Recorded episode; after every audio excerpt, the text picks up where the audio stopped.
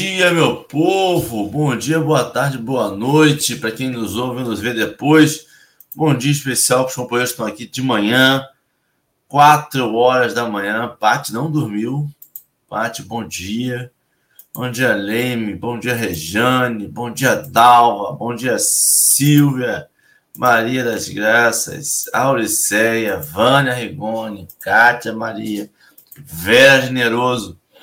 Vou dar uma pausazinha e aí vou fazer a audiodescrição. Nossa audiodescrição está diferente, porque só temos eu e ali, uma turma do café desfalcada hoje de dois elementos. Marcelo teve compromissos particulares que o impediram de estar aqui conosco hoje infelizmente. E Dora Alice não está se sentindo bem, está no departamento médico.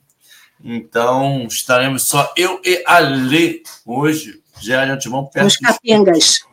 Estamos capengas, estamos puxando para um lado hoje. Mas estamos na tela retangulada do YouTube, com escrito Café com Evangelho com letra preta e uma tarja rosa por trás, uma letra preta.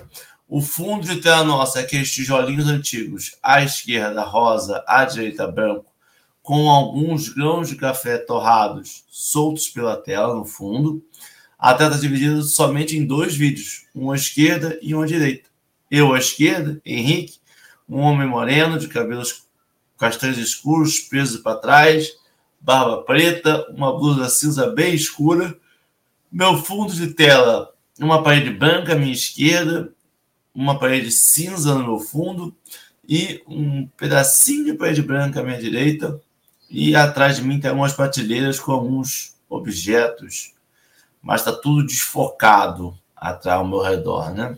Para esconder a bagunça. À minha direita nós temos ali. Ali é uma mulher branca, de cabelos escuros, agora grisalhos, né? É um castanho bem escuro, agora está ficando grisalho, preso no topo da cabeça para trás e a lateral solta um pouco abaixo da linha do ombro. Ela está de óculos cinza, daqueles redondos, com uma puxadinha para cima, de armação de gatinha. Ela está com uma blusa com uma alça vermelha aparecendo.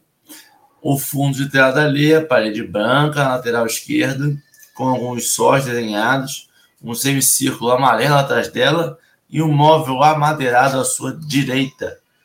Bom dia, Alê. Bom dia, meu povo querido. Bom dia, chat amado. Bom dia, Henrique. Um bom dia para Dori, para Marcelo, onde eles estejam. A gente está capenga, que sente falta quando a gente só está tá incompleto, mas a gente segue, né? Estamos aqui. E acho que hoje a gente podia inaugurar uma nova era no Café com o Evangelho, né? Pedir para o pessoal do chat, quem quer participar ao vivo, coloque seu telefone que a gente manda o link agora. Isso seria interessante, né, Henrique? Aí fica a dica para o RH analisar. O RH está doente mesmo? O RH é, talvez nem apareça. Então, o RH pode avalizar, é. isso, né? O ditado, o RH vai ficar, na, vai ficar nas pendências do RH e quando vê já está rolando. O... Qual é o ditado? Quando os gatos saem, os ratos fazem as festas, né? Talvez Dona Alice apareça aqui mancando, com febre, mas venha. Ai, queridos, olha, o importante é que a gente esteja aqui, né? E como diz a Gilda aí, que ele cuide dos nossos amigos Marcelo e Dora, e sobretudo que ele cuide de nós, né? E isso mostra um pouquinho, não é não é do não é a vontade só de estar aqui, né? É a necessidade que a gente tem. A gente é tão necessitado, tão é, endividado, tão comprometido, que a gente tem que dar um jeito, né? Então, o importante é que a gente esteja aqui, que a espiritualidade esteja conosco, nos incluindo, nos abraçando, nos acolhendo e acolhendo a todo mundo que necessita e que não pode estar aqui. Seja Dori Marcelo, seja todos aqueles do chat que ainda não chegaram ou não poderão estar aqui, né? Que também que Jesus, a espiritualidade maior, esteja aí com eles, onde quer que eles estejam. Simbora, né? Vamos, porque amanhã só está começando. Simbora. E como é importante estar em, em grupo, né? Ser tão. Hoje em dia eu tenho visto muito isso. Porque quando você está bem, você acha que você pode ir todo dia fazer o café, ali. Ah, a gente se bem, acha invencível, você... né? É. Ah, nada vai acontecer. E, e acontece, gente. Previsto acontece. Exatamente. E então, aí, sozinha, não consegue nada. Agora, junto, a gente vai muito mais longe, né? Exatamente. Olha, estamos batendo quatro anos aí juntinhos. A gente sente falta da galera porque terça-feira é o dia da nossa reunião, né? A gente se reúne aqui ao vivo, mas a gente se reúne na turma da bagunça. Dia da bagunça. Antes de a gente começar o café, Ali, você faz a inicial, eu faço a final, você faz a, a final, eu faço a inicial? Faço inicial aqui, faço inicial aqui, vamos fazer a inicial, a prece inicial, meu povo.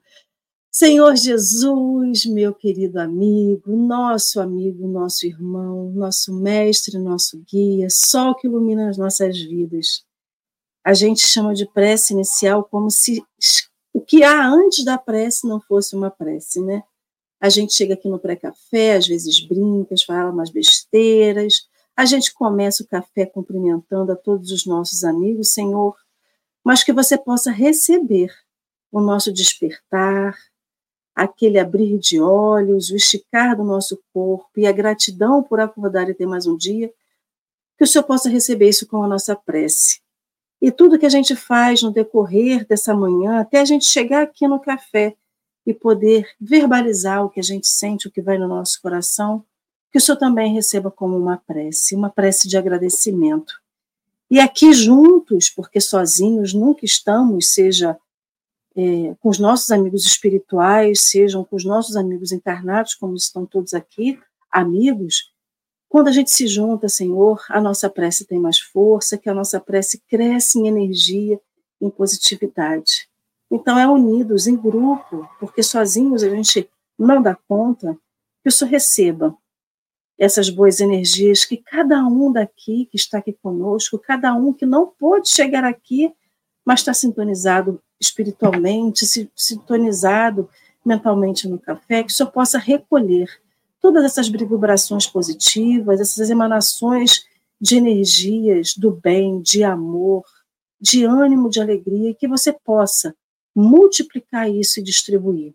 Distribuir a cada um que necessita, adora que precisa restabelecer as suas forças, a Marcelo, que está com a mãezinha dele, restabelecendo também da saúde, do corpo físico, a cada um dos nossos amigos que não falam aqui no chat, mas que estão aí nas suas casas, nos seus trabalhos, indo para o trabalho, voltando, aonde quer que eles estejam, que o Senhor possa entregar a cada um deles a força necessária, o fluido benéfico que vai curar alguma enfermidade que às vezes ele mesmo ele não sabe que tem, que ele vai receber essa energia positiva em forma de ânimo, de boa vontade, que isso restabeleça e complete os fluidos vitais dessas pessoas, Senhor, porque a gente precisa continuar na nossa caminhada.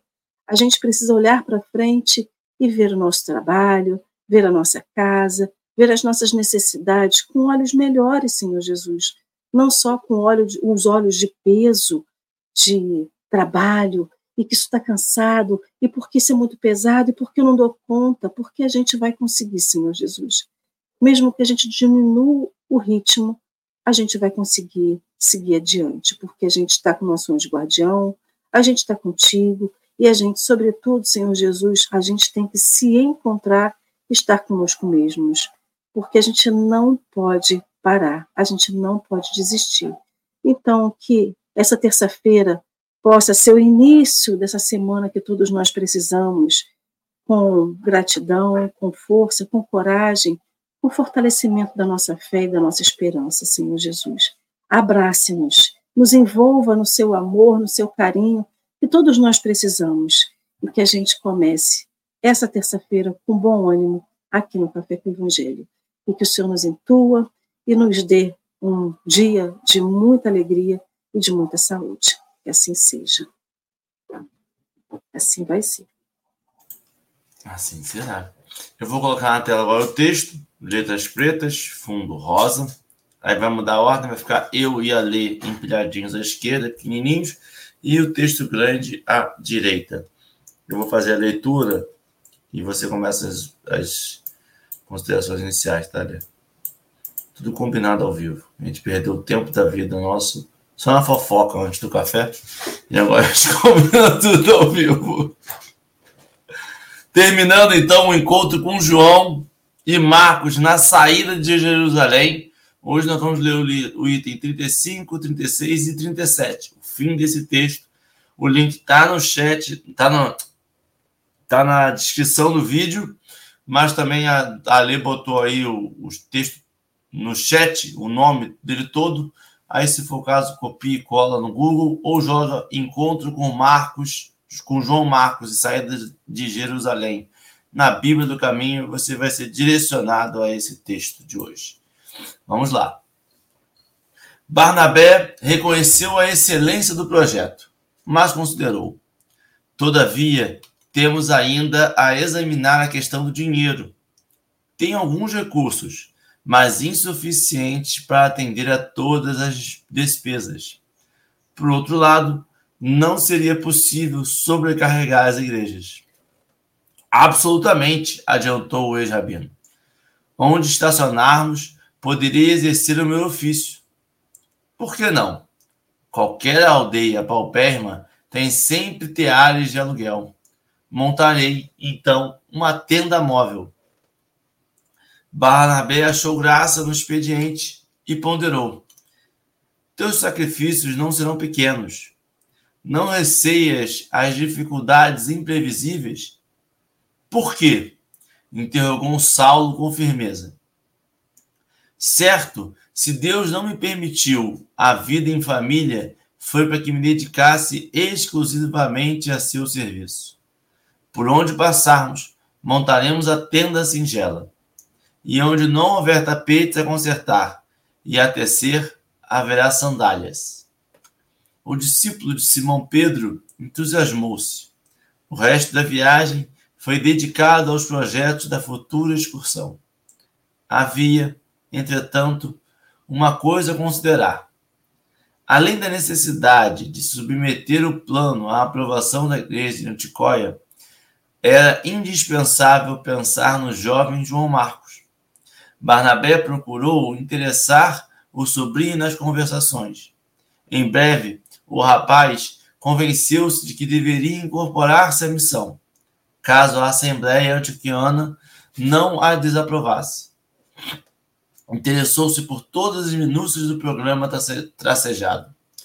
Seguiria o trabalho de Jesus, fosse onde fosse. E se houver muitos obstáculos? perguntou Saulo avisadamente saberei vencê-los, respondeu João convicto. Mas é possível, venhamos a experimentar dificuldades sem conta. Continuava o ex-rabino, preparando-lhe o espírito. Se o Cristo, que era sem pecado, encontrou uma cruz entre apodos e flagelos, quando ensinavas as verdades de Deus, que não devemos esperar em nossa condição de almas frágeis e indigentes. Hei de encontrar as forças necessárias. Saulo contemplou, admirando da firme resolução que suas palavras deixaram transparecer, e observou: Se derem um testemunho tão grande como a coragem que revelas, não tenho dúvida quanto à grandeza de tua missão. Entre confortadoras esperanças, o projeto terminou com formosas perspectivas de trabalho para os três.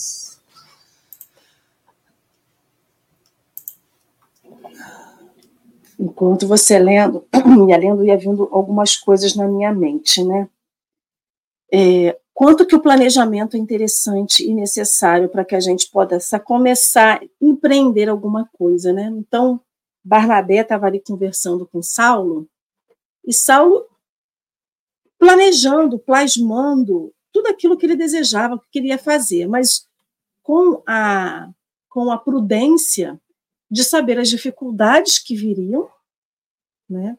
Então, assim, eles não foram no escuro. Eles, quando planejam todo esse futuro, né, de sair a pregar a palavra do Cristo, de sair a levar a palavra do Cristo, aos lugares, eles não pegam a mochilinha, botam nas costas e falam assim: vamos que no caminho a gente vê como é que faz e a gente se vira. Porque muitas das vezes a gente faz isso, né? Mas, nesse momento, quanto o planejamento era necessário e é, primordial, e também a, a, a, a previsão de não comprometer as igrejas, que já estavam comprometidas e que não tinham nada. Eles não queriam ser peso, eles queriam ser um a mais, né? Um a mais no trabalho, um a mais na divulgação, aquele que iria de corpo, de alma, de espírito, de tudo. Não só aquela pessoa que ia falar assim: não, estou aqui, o que, que você vai pagar para mim? Ó, eu vou aí, mas você paga para mim a passagem, meu almoço, a minha hospedagem, e eu só vou falar. Mas você vai fazer o quê? Não, eu só vou falar. Não havia isso, né? Então, essa, essa, esse empreendimento que eles estavam, que eles estavam buscando de, de, de levar, de ampliar as igrejas, de levar essa palavra do Cristo, e essa grande missão que Paulo teve, que a gente conhece, né, é, das cartas, depois que ele vem e vai fazendo, entre as viagens que ele vai empreendendo no caminho, é, ele vai sabendo das dificuldades dele, né? E aí você tem um, um rapaz, um jovem, que diz assim: Não, eu quero ir com você.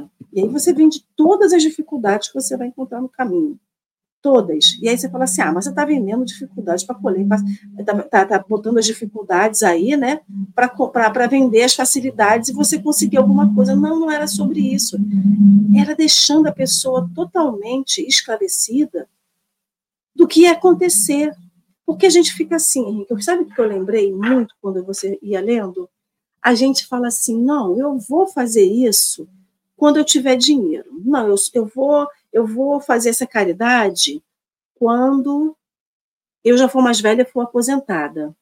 Olha, eu vou eu vou fazer uma vou passar vou, vou para a África, né? Tem gente que fala assim, vou para a África, vou virar missionária na África, mas eu só vou depois que acontecer alguma coisa na minha vida. A gente faz muito o nosso planejamento para o futuro, mas sem saber se esse futuro vai acontecer, porque a gente bota muita condição. Ah, quando eu tiver dinheiro, quando eu aposentar, ou quando eu for mais velha, ou quando os meus filhos crescerem, ou quando meus netos crescerem. A gente vai colocando condições para que a gente faça as coisas. E aí você vê Saulo e Barnabé que nada tinham, nada tinham. Eles não tinham dinheiro, eles não tinham carro, eles não tinham camelo, eles não tinham cavalo, eles só tinham dois pés, a cabeça e a vontade de ir. E o quanto que a gente às vezes tem tudo para fazer muito e a gente escolhe não fazer nada porque a gente fica nesse esse planejamento ad eterno. É um planejamento só na ideia, nunca parte para ação. E o curioso é que a todo momento a gente fala aqui no café que a gente plasma, né? Então, os nossos pensamentos a gente plasma, seja positivamente ou negativamente. Então, quando eu desejo mal a alguém, eu não estou só desejando da boca para fora, eu estou emanando essa energia e estou plasmando o meu pensamento de negatividade na vida de alguém. Aí alguém vai falar assim: seu olho gordo, Alessandro. Isso não é olho gordo. Quer dizer, até pode ser, porque é o seu que ficou gordo de maldade e chegou em alguém, né? Ou se a gente fica assim, ah, vamos plasmar quando a gente pede uma prece coletiva em prol de alguém que está se recuperando, em prol de algum lugar que está com guerra, né? A gente ainda, infelizmente, vive momentos de guerra, lugares com uma guerra constante. A gente fala assim: vamos nos juntar às 18 horas para fazer uma prece por tal lugar. E o que não é isso, se não é pegar toda essa energia da oração e plasmar o bem para algum lugar. Então, assim, ali Saulo e Barnabé estavam plasmando todo um futuro deles, mas era um futuro que eles queriam viver. A gente não plasma se a gente não quer viver. Então, essa ideia que a gente fica assim, não, eu, eu vou, vou Vou trabalhar lá no asilo de Casimiro de Abreu. Né? A gente tem, em Rio das a gente não tem o asilo, a gente tem Casimiro de Abreu mais próximo, Macaé e outros municípios vizinhos. Falam assim, não, eu vou lá para vou ser voluntária no, no, no, no asilo de Casimiro de Abreu. Mas você vai quando? Ah, quando minha mãe morrer, quando eu aposentar. Então, assim, qual é a perspectiva futura que eu tenho de fazer algum bem na vida? Eu botei aí um monte de, de senão, um monte de si, si, si, para fazer o bem. E aí Saulo e Barnabé, eles tinham tudo para dizer assim, não, vamos ficar aqui quietinhos, vamos ficar aqui sentadinho, paradinho, E, na verdade, o que a gente vê são duas pessoas. E lembrando que Barnabé não era jovem. Barnabé não era um homem jovem. Ele não era um homem caindo aos pedaços. Mas ele não era uma pessoa jovem, ele não tinha 20 anos. Saulo já não tinha 20 anos. Saulo já nessa época, ele provavelmente já estava beirando aí seus 35 anos. Porque Saulo, se eu não me engano, Saulo teve a visão do Cristo ele já com 28. Lembrando que ele já tinha ficado três anos no deserto, tinha ficado não sei mais quantos anos lá na cidade dele. Então, aí vamos botar mais ou menos que Saulo tinha 35 anos. 35 anos, na época de Jesus, era uma idade muito avançada já. Porque as condições de saúde eram diferentes. E Saulo era um homem que já estava judiado da vida, magro, apático, mas que tinha uma força dentro dele gigantesca. E aí a gente vê, quando a gente pega esse texto e traz um pouco do momento atual, olhando para a vida que eu tenho, é que eu simplesmente não tenho vontade é de nada. Porque a gente fica assim, ah, mas eu tenho que fazer isso, ah, mas isso agora não, vamos deixar para amanhã? A gente vai deixando para amanhã, a gente vai deixando para amanhã. Então, a primeiro momento, me chamou muito a atenção essa, essa disposição, essa disponibilidade são duas coisas distintas. A disposição para o trabalho, mas estar disponível para o trabalho. Então, ele estava disponível para o trabalho, ele estava disposto ao trabalho, e ele tinha essa coisa, ele falou assim, mas se faltar, eu sou tecelão, aonde quer que eu pare, eu vou exercer minha profissão. E mesmo que ele não pudesse ser tecelão, provavelmente ele diria assim, o que, que tem para fazer? Aqui não tem como ser tecelão, mas provavelmente terá alguma coisa para eu fazer. Então, é a gente não ficar esperando a condição ideal. A condição ideal acaba que, em muitos momentos, é a gente que cria. Lógico, a Alessandra quer, quer, quer conhecer o mundo inteiro. Eu não posso conhecer o mundo inteiro se eu não tiver condições para isso, mas eu primeiro tenho que programar, eu tenho que planejar para saber o que eu preciso para fazer isso. Porque enquanto ficar só na ideia, vai ser só uma ideia. E quando for um sonho, vai ficar só um sonho. Entre a ideia e o sonho e a realização, existe todo um caminho aí que a gente vê a mostra de Saulo e Barnabé executando. E aí foi as primeiras ideias assim que vieram na minha cabeça. Vamos lá, Henrique. Então, foram belas ideias essas primeiras suas. Eu, é, e é engraçado, sabe o que eu me peguei no texto? Eu peguei na, na, na, na certeza e na modificação de pensamento dele, de Saulo, é, em relação a se Deus não me deu uma família, se Deus é porque quer grandes coisas na minha obra. Cara, aí a gente vai lembrando do que a gente leu até agora, é, o quanto de dor ele teve nesse processo, e agora ele significou que tudo aquilo ali é para a grandeza da obra, que ele, do trabalho que ele tem que desempenhar na obra de Deus. É, a gente esquece às vezes esse propósito. Acho que é por isso que ele, ele se colocava à disposição e confiava que Deus ia prover, né? Porque quando ele fala assim, eu vou numa cidade e alguém vai ter um, um tapete furado e eu vou consertar o tapete, e se não tiver um tapete eu faço outra coisa. Ele está confiando que Deus vai prover no dia.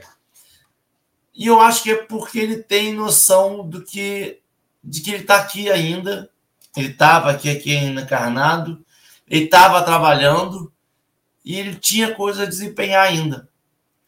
É, e eu acho que é isso que falta, e muitas das vezes, na gente ali. A gente acha que o nosso, nosso projeto por si só basta.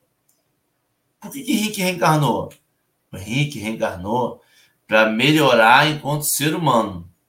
Então, tudo isso aí, a minha amizade com a Alê, meu relacionamento com a Alice, minhas três filhas, foi tudo um alinhamento cósmico para que eu possa vencer minhas mais inclinações. E o projeto de Deus?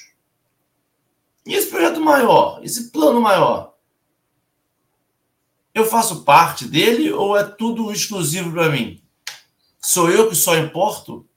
E eu acho que quando ele fala assim, cara, se eu estou aqui hoje, se eu não tenho família, se eu só tenho isso para fazer, eu tenho que fazer muito bem. E fazer muito. me dá para mim uma percepção de que, cara, tem algo maior.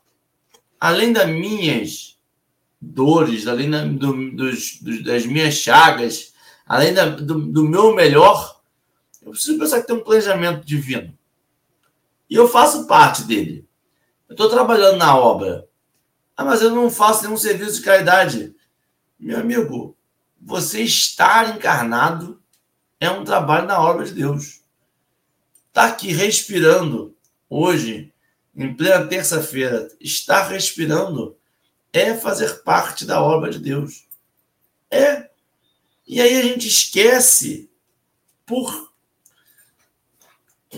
Eu acho que ainda é o ego, ainda é o ego gritando, dizendo: mas e eu, mas a minha vida importa mais. Porque a gente vê Saulo toda hora que aparece um problema para ele, ele o primeiro pensamento dele é eu vou arrumar uma solução. Eu estou disposto. O que, que eu vou fazer para ajudar? É. E, e até mesmo ficar em silêncio. Porque muitas vezes que ele estava aqui, ele se calou. Ele aceitou julgamentos, ele aceitou olhares. Mas isso, para mim, é porque tinha certeza do plano maior de Deus. De um plano macro. E que ele fazia parte e que ele ali agora estava desempenhando um papel. Eu acho que a gente precisa voltar a lembrar do que a gente é um espírito encarnado. Esse texto me, me faz pensar que muitas das vezes eu me coloco superior a um plano de Deus, por um egocentrismo meu. Quando Saulo está nessa disposição de. E vamos lá, né? Assim, essas dificuldades que Barnabé estava pensando, eles já conviviam com isso. Barnabé encontrou Saulo no pior momento de Saulo. Tanto que Barnabé, a primeira coisa que ele fez foi dar um abraço em Saulo, porque o homem estava ali catavélico, de parecendo uma catacumba, igual uma múmia. Ali falou assim: Saulo não é mais novo. O Saulo, ele não era velho, mas a vida tinha judiado dele a vida tinha judiado de Saulo, porque a vida não tinha sido de moleza. E eu acho que o João Marcos já tinha percebido isso. E eu acho que, engraçado, né? Porque o, o Saulo, é, aí é a diferença da experiência para a disposição, né? O Saulo tinha disposição e tinha experiência. O João Marcos, ao responder as perguntas sobre dificuldade, ele fala: Eu vou resolver, vai dar certo, eu vou ter força. Ele não sabe o que vai estar por vir, ele não sabe como, mas ele está disposto a resolver.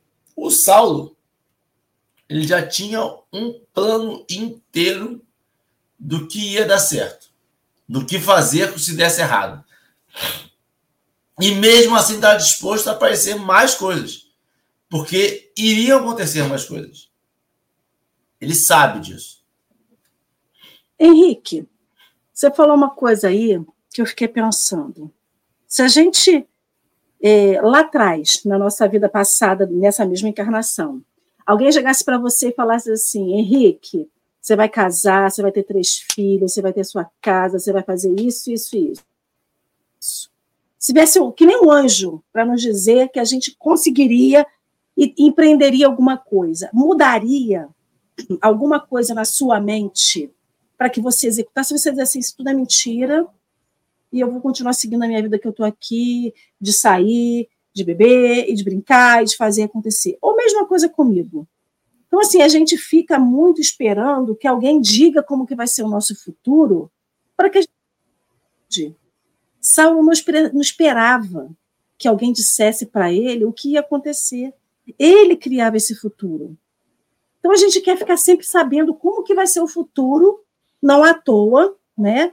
A gente, eu sei disso porque eu já fiz isso, né? Então assim, a gente quer ir em alguém que diga para a gente o que, que vai acontecer no meu futuro, que, que vai acontecer, você vai ser feliz, eu vou ganhar na loto, vou casar, vou ter dinheiro, vou mudar de país, vou mudar de cidade. A gente fica esperando que alguém diga para a gente como que vai ser o nosso futuro para que a gente se movimente, para que a gente faça alguma coisa diferente. E aí Saulo vem aqui e mostra para a gente, olha só, se você não pegar o seu presente e fizer alguma coisa dele, você não vai ter futuro. Ele planejava o futuro, mas executava no presente a gente fica com essa ideia. Né? Você falou assim, ah, é, quando eu reencarnei, eu saí, Jesus, né, a espiritualidade, eu precisei casar com Dora, eu precisei ter minhas filhas, eu precisei ter minha mãe, eu precisei ter meu pai, eu precisei, eu precisei ter o que eu estava tendo, o que eu estou tendo aqui. Então, assim, a gente não sabe disso tudo quando a gente reencarna. E se a gente não sabe por, quando a gente reencarna, é porque a gente não precisa saber. E a gente fica tendo, fazendo questão de saber um monte de coisa que não deveria, para que a gente possa ter alguma atitude. Então, assim, o que, que a gente quer? A gente quer uma cartinha do futuro, do eu do futuro, dizendo assim: olha só, saia, tira, né, saia do sofá agora, parta para ação, vai fazer alguma coisa. Aí você fala assim: ah, mas a gente vai fazer que nem Saulo, vai fazer que nem Paulo, sair aí levando, sendo missionário, levando a palavra do Cristo. Gente, se você for missionário dentro da sua casa, dentro da sua casa espírita, dentro do seu trabalho, já é bastante coisa. E olha que isso é uma viagem profunda. Porque a gente acha que ser missionário é sair no mundo e que o mundo é vasto. Tem gente que está para isso, para ir, mas a gente faz isso na nossa casa. Esse planejamento todo de futuro, a gente estava falando curiosamente de planejamento sem, sem saber antes do café começar, né? Planejamento de férias. Então tá, você quer ir para onde nas suas próximas férias? Ah, eu quero ir para Paris, eu quero ir para o Egito. Ó, só pensando no alto, né? A gente só joga lá para cima. Não, eu quero conhecer Friburgo, que é aqui do ladinho, tem gente que ainda não conhece a região serrana aqui do Rio de Janeiro. Então, assim, você quer conhecer o quê? O que, que você quer no seu futuro? Eu quero isso. Tá, o que, que você está fazendo para construir isso? Que seja até bem material. Né? Ah, eu quero comprar um carro, quero comprar uma casa, quero comprar um chinelo novo, quero comp... não importa o que seja. Então, para você conquistar alguma coisa, você tem que botar na sua mente primeiro o que você vai conseguir e o que você tem que fazer para conseguir. E a gente quer saber assim, eu vou conseguir lá na frente? Aí a cartomante, você vai na cartomante, alguém lê sua mão, ou você tem que chegar na casa espírita e conversar com algum espírito, né? Muita gente chega na casa espírita e fala assim, tem alguém que eu possa dar uma conversinha? Como se fosse uma consulta particular, né? E aí a gente quer perguntar e dizer assim: eu vou conseguir. Se alguém disser para você não, você não vai, o seu sonho morre. Se alguém, por algum motivo, dizer para você assim, não vai conseguir, o seu sonho morre. Você não move uma palha para você construir o seu futuro. Tá, mas ele disse que não vai, mas eu vou tentar assim mesmo. Então, é então, sobre o tentar. Ale, é, e tem, aí vão duas coisas. Uma que Lei me falou e que o chat concorda, e eu acho é isso. O Saulo não planejava para o futuro. Não decidia ele, o Ele futuro. planejava, mas não decidia o futuro. Isso aí. Então, e aí, olha que loucura. Mas a primeira coisa que Saulo fez, primeira coisa que Saulo fez, eu não consigo ocultar o comentário, consegui. Eu não, a primeira coisa que Saulo fez foi modificar dentro dele o que é esse sucesso, o que é esse fracasso, o que é conseguir, o que não é conseguir, o que é ser derrotado, o que é ser vencedor. E esse primeiro passo a gente não consegue ler. Porque eu poderia muito bem falar assim: olha, eu quero trabalhar na obra do Cristo, é, mas eu preciso de um carro, né? Porque a pé, de repente, ah, mas eu quero trabalhar na obra do Cristo, mas eu preciso, para fazer a filmagem, para fazer a palestra, eu preciso de um, uns iPhone. Eu não posso ir no meu Android da vida. É, a gente acredita ainda que o reino de. Sabe, a frase? O reino de Deus, a gente acredita que está aqui ainda. Que eu preciso receber o que eu identifico como bênção o que eu identifico como vitória, como ganho aqui e agora. Quando Saulo assimila as palavras do Cristo, porque conhecer a gente já conhece também, mas a gente não quer assimilar. A gente está procurando novas interpretações que atendam ao nosso desejo. Quando Saulo fala, beleza, o reino de Deus está nos céus. Então aqui me resta trabalhar. Aqui me resta deixar este mundo um pouco melhor para os que virão. Eu não quero receber bênção, e aí a vida material provou isso para ele, porque muitas das vezes essa conclusão não é fácil de chegar nesse momento, nos momentos em que ele passou a vida, é, mas ele entendeu. Quando ele entende isso, a expectativa dele baixa. E aí baixa materialmente falando e amplifica religiosamente falando. Porque aí já não quer mais andar e tá todo mundo seguindo ele. Ele não precisa disso. Então, ele já não precisa ser admirado na terra. Ele não quer uma estabilidade financeira. Pô, Ale, vamos ser sinceros. Se a gente conseguisse viver sem necessitar, sem querer uma estabilidade financeira, uma aposentadoria, um, eu quero poder morar na Bahia debaixo de uma rede, eu quero, sabe? Se a gente pudesse viver assim, já muitos dos nossos problemas já sairiam. E não estamos falando nem daquelas pessoas que entram encarnadas, entram, ficam, entram numa paranoia de eu preciso trocar de carro porque o meu vizinho trocou. Eu preciso trocar de telefone porque eu, todo mundo tem um telefone caro na mesa e eu não tenho um telefone caro na mesa. E o pior, o telefone novo saiu. Por que, que eu não posso ter? Eu trabalho para isso. É, eu trabalho, exatamente. Olha, aí você vê o quanto a gente vai colocando pressão na gente, pressão mesmo, pressão de, de, de resultado, numa régua completamente oposta à que o Cristo quis, à que o Cristo desenhou para a gente. Não tem como dizer que Cristo desenhou para a gente a nossa régua e é fazer uma viagem internacional em família todo ano porque todo mundo no meu Instagram faz. Não é essa régua. Não é. Não é a régua de ostentar a mesa de Natal, que a gente acabou de passar pela festividade. Não é a régua de saber para onde eu vou no meu carnaval, que vai todo mundo passar na Bahia. E eu vou ter que passar em Rio das Ostras, eu vou ter que passar em Casimiro. Meu Deus do céu, o que, que eu fiz para não poder merecer essa felicidade? Aí ele mudou isso. Ele já percebeu. Então, a régua dele, a expectativa dele já baixou bem, bem, bem, bem, bem, bem. Com isso, ele sobra tempo. Sobra tempo ali. Ali, a gente tirar essas materialidades que nos chamam, que nos clamam o tempo todo, a gente vai ver que 24 horas é tempo demais num dia o lance todo para mim ainda é que essas diversões, esses contratempos, essas, essas coisinhas, elas são boazinhas.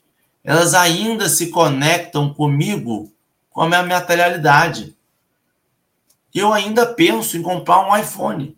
E olha que eu falo mal, ou não sei o quê, mas eu não posso dizer para você que se eu ganhar um iPhone, eu vou ficar triste, vou vender para pegar o dinheiro. Eu vou ficar feliz. Porque se conecta dentro de mim. E aí, não é sobre eu apontar o dedo. a gente vai vendo isso cada vez mais. Não é sobre fulano é, fulano não é, fulano. Mas fulano também, né? Pegou o décimo terceiro dele todo e comprou Fulano pegou o dinheiro da rescisão dele todo e gastou não sei aonde. Fulano pegou o dinheiro da aposentadoria dele todo. E... É porque, no fundo, eu queria ter um décimo terceiro. Olha. No fundo, eu queria ter um dinheiro de aposentadoria. E talvez eu fizesse a mesma coisa. O que o Sal está dizendo aqui é que o que ele tiver, ele vai empregar na obra do bem. E a obra do bem para ele aqui era ir e poder divulgar a palavra. Era andar. Eu estou falando de uma época. Eu sei que é loucura hoje. É loucura você pensar hoje ali que alguém tem que sair para poder falar com as pessoas. É surreal. Mas na época que as pessoas tinham que sair para falar.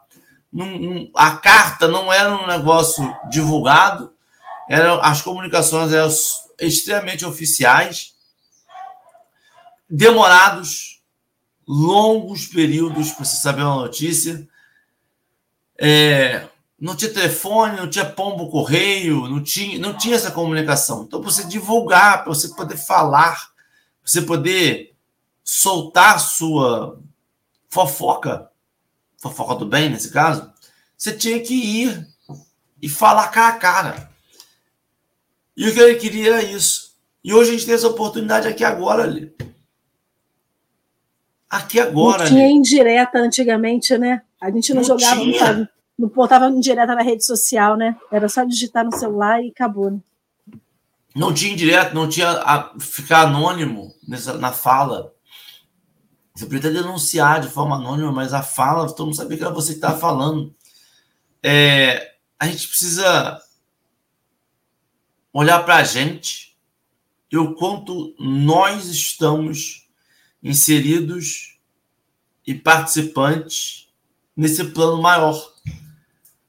É, eu sei que a gente, o primeiro pensamento que nós temos é esse de eu consigo fazer mais, eu posso fazer mais, mas pro fulano, pro ciclano, na casa espírita que não me dão a moral.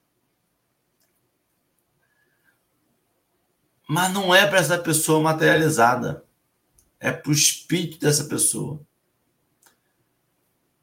A frase não é planejar, Planejava para o futuro, não decidia o futuro. O Saulo estava plantando a sementinha. O que ia florescer daquela semente, se o solo estava fértil ou não, ele não se preocupava. O Saulo estava fazendo a parábola do semeador. Saiu a semear. Saiu com um saquinho, saiu com três pessoas, ele e mais duas, uma disposição gigantesca e através dessa disposição ele conseguiu cativar pessoas no exemplo. Ali é pelo exemplo. As melhores falas de Saulo, pelo menos por enquanto, são testemunhos. Não, mas as melhores falas dele eram ele em conta ainda do Sinédrio. Ah, sim. Agora é só testemunho. Essa depois da transformação do Saulo, as melhores falas são testemunho. Testemunho de vida. Testemunho do que ele estava vivenciando. E testemunho do que ele fazia. Exatamente. Porque uma coisa é a seguinte, Henrique, eu dizer assim, olha, Henrique, a gente estava falando também disso antes do café. Eu nunca fui no tal lugar, não, Henrique, mas eu já pesquisei muito. Então, assim, entre pesquisar e viver é totalmente diferente. Então, tá, ele vai lá, sobre uma viagem, né? Então, assim, eu pesquisei, eu sei quanto custa hospedagem, eu sei quanto custa passagem, eu sei quanto custa alimentação. Tá, mas você foi? Você viveu? Eu tive vários planejamentos, mas eu não vivi aquilo. Então, como que eu posso dar testemunho se o negócio vale a pena ou não vale? Se dá certo ou se não dá? Você falou assim: ah, eram três pessoas com três mochilinhas e partiram, né? E aí eu lembrei lá do filme do Harry Potter, para quem viu Harry Potter, num dos últimos filmes dele, se não me engano, no penúltimo, ele sai com a menina sai com uma bolsinha de mão de uma festa. E tipo assim, vamos embora porque estamos sendo atacados. Aí a menina abre a, mochila, a bolsinha de mão de festa dele e tira uma barraca de ele tira não sei o quê, tira o fogareiro. Cara, a, a, bolsinha era mágica, não tinha fundo. Tudo que ela queria tacava ali dentro. E todo mundo quer uma bolsinha dessa na vida. Em que bote a mão ali e que sabe falar assim: ah, eu vou, tá, eu posso ir para tal lugar, mas e se eu precisar disso? E se eu precisar daquilo? E se eu precisar de um colchonete? E se eu precisar de um cobertor? E se eu precisar de um tal conforto? Cara, vai com o que você tem. Vai com o que tem. A gente espera muito ter tudo, mas a gente não vai com o que a gente tem. E aí me chamou muita atenção a última frase aqui que a gente está estudando, e isso não é o encerramento do, do, do capítulo, tá, gente? O livro ele encerra nesta parte aqui, mas é, se você for no capítulo lá do livro Paulo Estevam, vocês vão ver que tem muito mais coisas, né? Então ele fala assim: se deres um testemunho, isso aqui é a conversa né, de Barnabé e Saulo com João Marcos, em que João Marcos dizendo que ele vai saber vencer os desafios se eles acontecerem.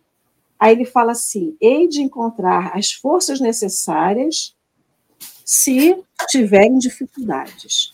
Aí Saulo vira para ele e fala assim: se deres um testemunho tão grande como a coragem que revelas, não tenho dúvidas quanto à grandeza de tua missão.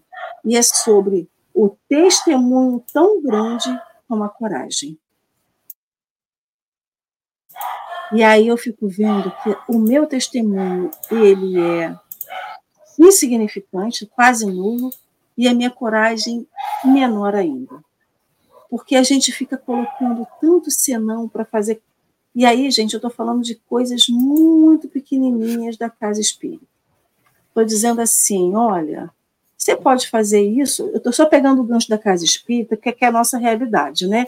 É para onde a gente vai, é onde a gente vivencia, é onde a gente experimenta muita coisa.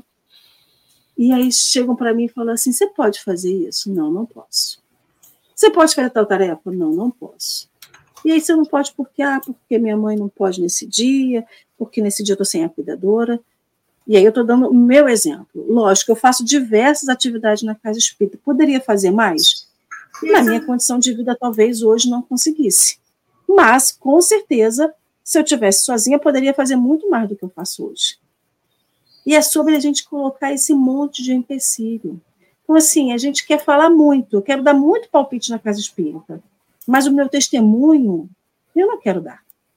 E dar o seu testemunho é você ir lá e fazer. Porque, assim, crítica a gente tem um monte. Ideia tem um monte, mas quem vai botar as ideias em ação? Esse é o testemunho. É colocar a ideia em ação. Aí você vai falar assim, mas como que eu vou fazer isso? E aí eu lembro de uma frase que eu sempre vejo uma pessoa dizendo, ela fala assim, é um passo, e aí ela bota entre aspas um ó, que é um posso de cada vez, mas toda vez que eu boto o pé, Deus põe o chão. Mas para você colocar o pé e Deus colocar o chão, que é a coragem junto com o testemunho, primeiro você tem que ter fé. Segundo, você tem que acreditar. E terceiro, que você tem que se empenhar. Porque não adianta você continuar dando passos e postos a vida inteira e fazendo coisas exorbitantes e achar que Deus vai dar um jeito na sua vida para sempre. E no erro. Então, eu gasto muito no cartão de crédito, Deus vai dar um jeito de eu pagar. Eu faço muita burrada, Deus vai dar um jeito de eu não ser preso. Ah, eu faço um monte de crime, eu não posso, eu não posso porque eu tenho família para alimentar. Então, assim, não adianta a gente achar que Deus vai sempre colocar o chão debaixo dos nossos pés quando a gente está no erro, porque não vai. Agora, quando a gente está fazendo algo para o bem, com vontade, e que alimenta essa energia do amor, ah, com certeza sim. Né? Então, assim, você vê pessoas começando a empreender várias atividades e várias tarefas no bem. Que seja começando a, a, a levar comida na rua, que seja distribuindo comida, que seja distribuindo roupa, que seja fazendo atendimento médico, qualquer atividade no bem que a gente faça e ela começa pequena. Você vai vendo a cada momento que a pessoa vai fazendo, outros vão se juntando. E é impossível não lembrar daquela passagem do Chico, que ele estava é, na evangelização lá no quintal dele e ele não tinha o que dar de comer para as crianças naquela tarde. As crianças chegaram para a evangelização e não tinha. Ele sempre dava lanchinho, ele não tinha dinheiro para dar lanchinho. Ele não tinha o que dar para as crianças. E aí ele senta debaixo lá do abacateiro, lógico que eu não vou lembrar da, da história toda, do como aconteceu, mas o sentido era, ele estava debaixo do abacateiro e do nada bate um vento e balança lá, acho que o abacateiro. E aí uma fala assim, Chico, o que está acontecendo aí? Ah, eu estou dando evangelização para as crianças, eu não sei o que, ah, então eu vou levar um lanchinho. E aí o outro acontece outra coisa, o outro leva um lanchinho, não sei o que acontece outra coisa. Quando o Chico vê, ele está fazendo evangelização para as crianças e o lanchinho acontece. É o poço dele daquela vez, é o passo que ele estava dando no bem. E Deus colocando o chão é o lanchinho aparecendo com as pessoas indo contribuir com aquela com aquela evangelização. Então, é um exemplo muito pequenininho, mas é grande. E aí, quantas vezes a gente deixa de fazer alguma coisa porque a nossa coragem é inexistente e o nosso testemunho é menos existente ainda, porque a gente fica colocando vários empecilhos para não fazer e vários empecilhos em, em fazer alguma coisa. Falem. Ale, olha que loucura. E, e esse Deus agir, é, para mim, que não tem mediunidade nenhuma, é através dos encarnados.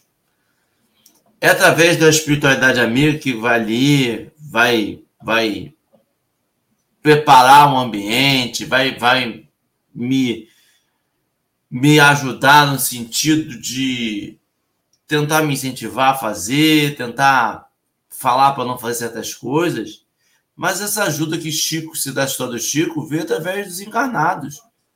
E o que falta na gente, Ali, é confiança no ser humano. Nada cai do céu, né? Só chuva, por enquanto. Mas sabe o que a gente acha, Ali? Que alguns seres humanos muito bons que aparecem na nossa vida para fazer uma tarefa boa, para nos ajudar, são anjos enviados na terra ou espíritos que encarnaram rapidamente e subiram aos céus para nos ajudar.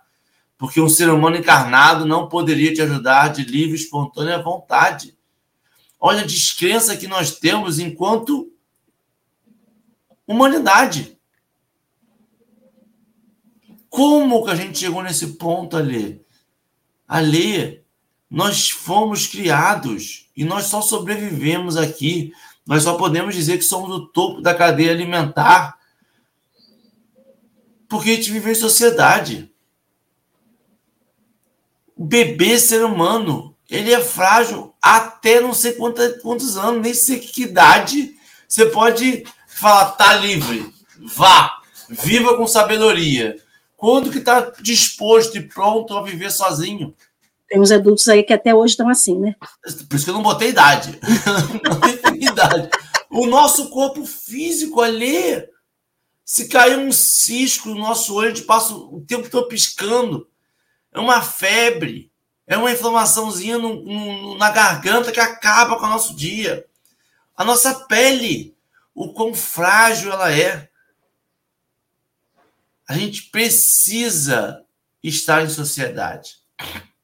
A gente precisa criar um grupo e conviver junto. Ou se confia que vai cair dos céus, confia que o maná vai vir. Mas eu preciso confiar nas pessoas que estão do meu lado. Eu preciso entender, como o Saulo falou aqui, alguém vai ter um tapete.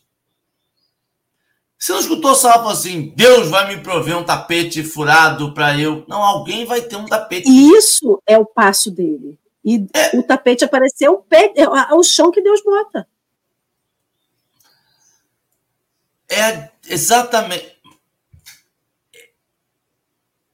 É o entendimento que ele tem de que ele tem que dar o primeiro passo. E a gente não entende assim, Ale. A gente entende que eu vou confiar na hora que Deus me apontar o caminho. Alê, como que a gente acredita que Deus vai apontar nos caminhos se a gente está parado? Se a gente nem demonstrou para Deus a intenção de movimento. Se eu não saquei uma bússola no meu bolso, eu estou parado. E não estou em pé, não, ali. Eu estou parado e muitas vezes sentado. Quem dirá deitado, vendo Netflix. E aí fala assim: vou esperar Deus me montar, mostrar o caminho. Mas eu não tenho que estar pelo menos com a mochila pronta? Eu não tenho que estar pelo menos disposto a caminhar? Para que ele possa me direcionar o caminho? Disposto a caminhar errado. Ir na direção errada. A gente viu ali todas as histórias. Saulo caminhou errado muito tempo na vida dele. Muito tempo da vida dele ele estava caçando cristão. Mas ele nunca negou o trabalho. Ele entendeu errado, ele traduziu de forma errada, mas ele estava disposto. A gente precisa duas coisas que me fazem esse texto de hoje desejo de ir. Desejo. Eu preciso querer ir. Ah, mas vai ter problema? Vai. Vai ter problema. Todo, tudo vai ter problema. Nada vai ser um, um mar de rosas. Nem sei como é que surgiu essa expressão mar de rosas, né? Porque eu nunca vi um mar de rosas, nem sei se é bom. É rosa com espinho e sem espinho, é só a pétala. É rosa murcha? É rosa, rosa. murcha, né? Vamos pesquisar. Quem souber, depois fala pra Mas esse, esse céu de brigadeiro, céu de brigadeiro, eu sei como é que surgiu. Céu de brigadeiro, esse céu limpo, claro, verdejante, que nos vendem como comercial de margarina, ele não existe. O que existe são as dificuldades de um trabalho. E não porque tem um, um, um demônio, um sete pele, alguém ali ardilosamente desempenhado, desempenhando funções, empenhado a fazer que, que a lei fracasse. Não. Sabe o que, que existe no caminho da lei? A lei.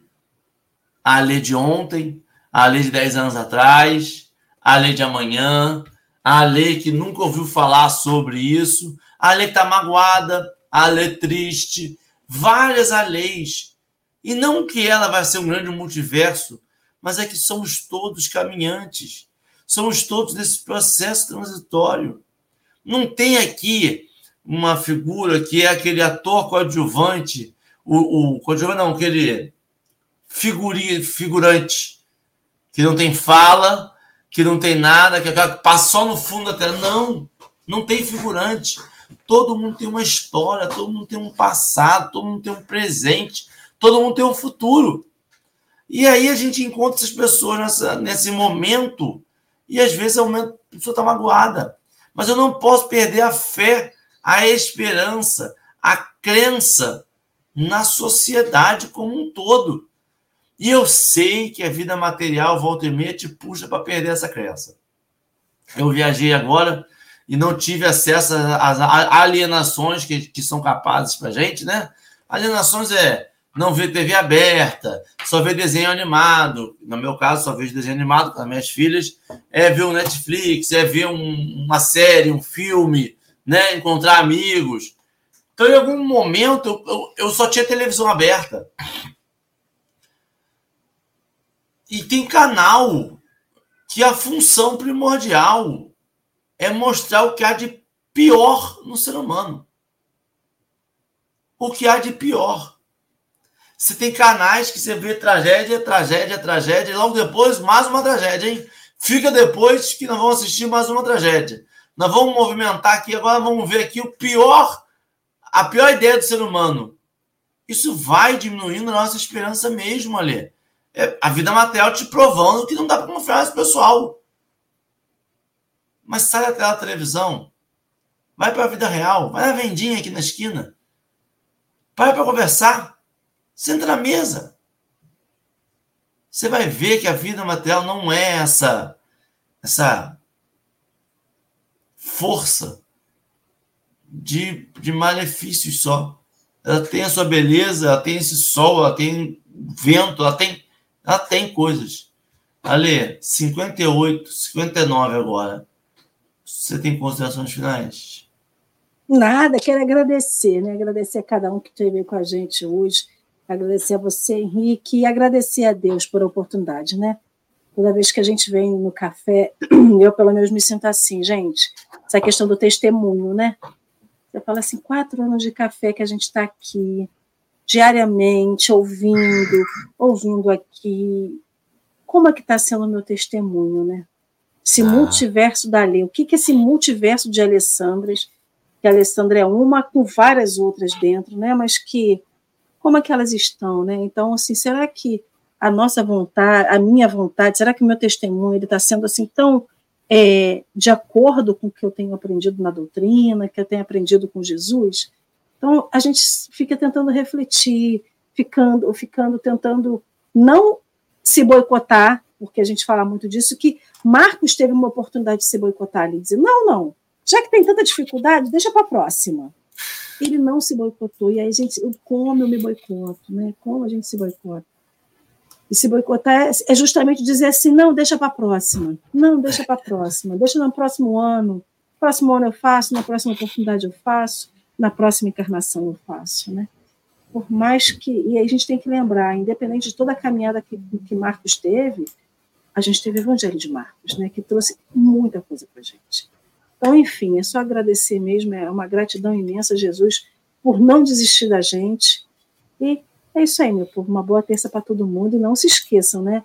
Amanhã mais café com o Evangelho, a gente ainda tem mais coisa aí no café hoje, mas a gente todo dia está aqui é pela persistência, pela oportunidade que Deus nos dá e porque a gente também não desiste da gente, né?